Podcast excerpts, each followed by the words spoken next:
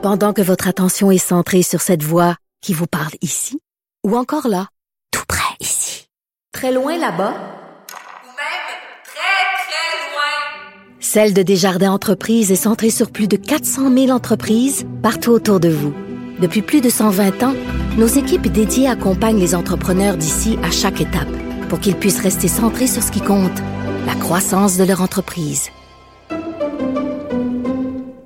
IGA est fier de présenter l'émission À vos affaires. Pour économiser sur votre panier d'épicerie, surveillez les offres et promotions de la circulaire disponible à IGA.net chaque semaine. IGA, vive la bouffe et les bonnes affaires. Confrontant, dérangeant, divertissant. Richard Martineau, il brave l'opinion publique depuis plus de trois décennies. Alors, le ministre de la Santé, Christian Dubé, a présenté euh, son fameux projet de réforme du système de santé. Alexandre Moranville-Wallet a écouté ça. Il va nous résumer. Salut, Alexandre. Oui, salut Richard. J'essaie de résumer. Il hein. faut comprendre que c'est quand même un volumineux document de 80 pages qui a été déposé par le ministre de la Santé un peu plus tôt tout à l'heure, qui élabore sur les 50 changements nécessaires pour changer le mammouth qui est devenu là, notre système de santé ici au Québec. Il n'y a pas de chiffres, par contre. Dans les 80 pages, il n'y a aucun chiffre des coûts que ça va prendre pour Ah, arriver quel à ça. Donc, c'est certain que c'est déjà un point qu'il faut souligner. On dit qu'on veut mettre tout ça en branle pour changer drastiquement le réseau de la santé d'ici 2025. On parle, entre autres, dans les grandes lignes, d'un accès aux médecins de famille qui soit amélioré, de soins à domicile, de gestion décentralisée, entre autres de la décentralisation, qui est un thème qui revient beaucoup. On parle également d'une transformation radicale de la gouvernance, surtout au niveau des données. hein. on veut vraiment que les données euh, soient transformées de plus en plus vers l'espace numérique. hein. On sait que le fax, c'est comme le symbole là, vraiment euh, anachronique dans les hôpitaux d'une technologie qui date d'un autre siècle. Et si je vais là en rafale, des ajouts de lits d'hôpitaux, du recrutement massif de personnel, euh, le virage massif vers les soins à domicile, j'en parlais, les repas de meilleure qualité dans les CHSLD Ah, aussi. ça fait, fait 30 ans qu'ils Oui, nous promettent et, ça. et là. c'est Bon. connu, c'est connu dans le dans le rapport, là, c'est reconnu que oui, c'est des mesures qui ont déjà été évoquées par le passé. C'est pas quelque chose d'extrêmement nouveau. Cependant, on veut vraiment les mettre en application. On parle également là de, de mode d'élargissement, entre autres du champ de pratique des techniciens ambulanciers paramédics. Ça, c'est intéressant. Ainsi qu'une création d'un ordre professionnel des paramédics. Donc, euh, on veut euh, être capable de, de donner plus de compétences à ces gens-là. Bref, toutes sortes de, de, de nouvelles mesures, le 50 points, mais reste quand même les mêmes questions que d'habitude. Un, combien ça va coûter? Et deux, il n'y a pas vraiment de mesure, du moins de ce que j'ai pu lire, écrite, précise de comment on va parvenir à ces objectifs-là qui, eux, sont très clairs. Merci beaucoup, Alexandre Moranville-Wallet. Nous allons en discuter avec euh, Monsieur Monsef Deradji, porte-parole de l'opposition officielle en matière de santé et des services sociaux, député libéral de Néligan. Euh, Est-ce que Monsieur Deradji est au téléphone? Vous êtes là? Oui, je suis là avec vous. Oui, Bonjour. je suis là. Merci, Monsieur Martineau. Merci. Euh, Ça va coûter combien, ça, Monsieur Deradji, tout ça? Je suis comme vous, je n'ai aucune idée. J'étais en train de regarder le même point de, de presse qu'en vous. J'ai- parcouru très rapidement pour être prêt à vous en parler les 80 pages. Et je partage les propos de votre invité. On n'a aucune idée sur combien ça va coûter, mais laissez-moi vous dire une chose qui m'inquiète beaucoup. Oui. Euh, vous savez, il y a un million de Québécois qui attendent pour avoir un médecin de famille. Aujourd'hui, j'ai la certitude que le gouvernement abdique euh, et euh, je, je, je dis il ne pose aucun plan comment il va réduire la liste d'attente et ce n'est pas en donnant accès à un guichet unique qu'on va régler les boubous des gens qui souffrent en silence et qui n'ont pas vu leur médecin de famille. Alors, euh, j'en suis maintenant. J'ai tout récemment perdu mon médecin de famille. Je m'en cherche un. C'est vraiment pas évident. Donc, euh, euh, j'animais l'émission pendant que Monsieur euh, Dubé présentait son plan. Donc, je ne pouvais pas euh, suivre vraiment ce qu'il disait tout en animant l'émission. Mais vous dites qu'il n'y a rien de vraiment concret pour améliorer l'accès aux médecins de famille. Oui, je, je vais prendre votre cas. Et désolé si je prends votre cas. Vous avez perdu parce que vous êtes l'exemple parfait de n'importe quel Québécois Oui. dans toutes les régions qui a perdu son, son médecin. Soit son médecin est parti en retraite, soit il a diminué sa pratique, euh, soit, euh, écoutez, euh, vous, vous- êtes quelqu'un qui n'a jamais eu accès à un médecin de famille. La nouveauté, c'est que il va y avoir un gap. Le GAP, c'est un guichet unique euh, qui a démontré son efficacité au Bas-Saint-Laurent. Et, euh, et, il faut le dire, on n'avait pas besoin d'une annonce aujourd'hui pour dire que c'est quelque chose où on peut voir des patients orphelins.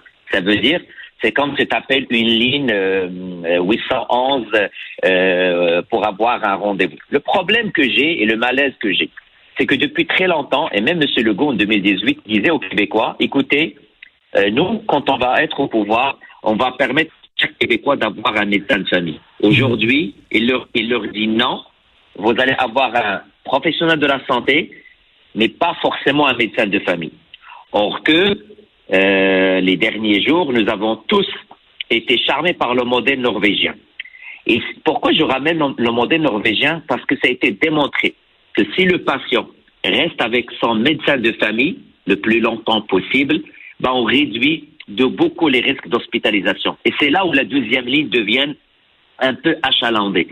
Si on n'a pas une première ligne forte, et je ne dis pas que les autres professionnels ne sont pas importants dans le, le, le, le dans l'offre de services et dans l'interdisciplinarité. Mmh. Mais on ne peut pas, on ne peut pas dire aujourd'hui que le médecin de famille n'est pas important. Donc, euh, ça, c'est recul pour moi. Est-ce qu'il va y avoir davantage de médecins? Parce que, bon, c'est aussi l'honneur de la guerre. On veut, on a appris là, récemment qu'il y avait six nouveaux sous-ministres. Euh, là, on n'a pas besoin euh, de, de, de davantage de, de, de, de sous-ministres et d'adjoints. Tout ça, ce qu'on veut, c'est des gens sur le terrain. Ouais, vous avez raison. Le problème qui se pose, c'est qu'au niveau des médecins de famille, de moins en moins d'inscriptions au niveau euh, de, des universités pour devenir médecin de famille. Les trois dernières, années, c'est des échecs. L'autre problème majeur que je, que je vois, est-ce qu'on a assez d'infirmières? Est-ce qu'on a assez de psychologues? Est-ce qu'on a assez de pharmaciens? Est-ce qu'on a assez d'infirmières cliniciennes? Le réseau souffre euh, du manque de professionnels. Et maintenant, euh, Monsieur, le, Legault et Monsieur Dubé veulent déplacer l'offre de service d'un médecin de famille à, aux autres professionnels. Est-ce que c'est parce qu'ils se sont rendus compte qu'ils ne pouvaient pas augmenter le nombre de patients inscrits par médecin? Est-ce que c'est un constat d'échec après quatre ans que M. Legault disait à tous les Québécois mmh. qu'il va leur donner accès à un médecin de famille? Moi, je vous le dis aujourd'hui, j'ai des inquiétudes par rapport au comment qu'ils vont diminuer la liste d'attente de 1 million de patients québécois qui attendent de voir un médecin de famille. Et Monsieur Deradji, comment vous réagissez là à cette nouvelle qu'on veut euh, accorder davantage de place au privé? On veut collaborer, une plus grande collaboration avec le privé. Écoutez, moi je ne suis pas dogmatique. Hum. Il faut être réaliste. Si le patient québécois va utiliser sa carte soleil parce qu'on a un accès universel, ben, à un certain moment, il ne faut pas crier au loup. Le privé est là pour soulager le public. Et, mhm. on a d'excellents résultats. Et ça existe, ça a été démontré depuis 2016. Ce que je regrette aujourd'hui, c'est en 2022, M. Dubé et M. Legault se réveillent pour dire oh là là, c'est très bon. Mais ça existe, on le sait depuis 2016. Mais ils n'ont rien fait. Il y a trois cliniques. Clinique 1030, clinique Rockland et il y a une autre clinique à Laval. Ce qu'il faut faire, c'est diversifier l'offre et permettre aux Québécois d'utiliser leur accès universel pour des meilleurs soins et accélérer la baisse d'attente au niveau des chirurgies. Et au bout de la ligne, ça ne va rien coûter de plus aux contribuables québécois hmm. parce qu'on va utiliser notre accès universel. C'est ça, et le financement va provenir de la même poche, c'est-à-dire du public. Et euh, bon, je vous, je vous demande de faire un exercice que les gens de l'opposition n'aiment pas beaucoup, mais quand on est dans l'opposition, bien sûr, on s'oppose. Euh, quelle mesure que vous êtes content d'entendre et euh, vous appuyez le gouvernement là-dessus? Quelle, quelle ben, mesure qui est bonne selon vous?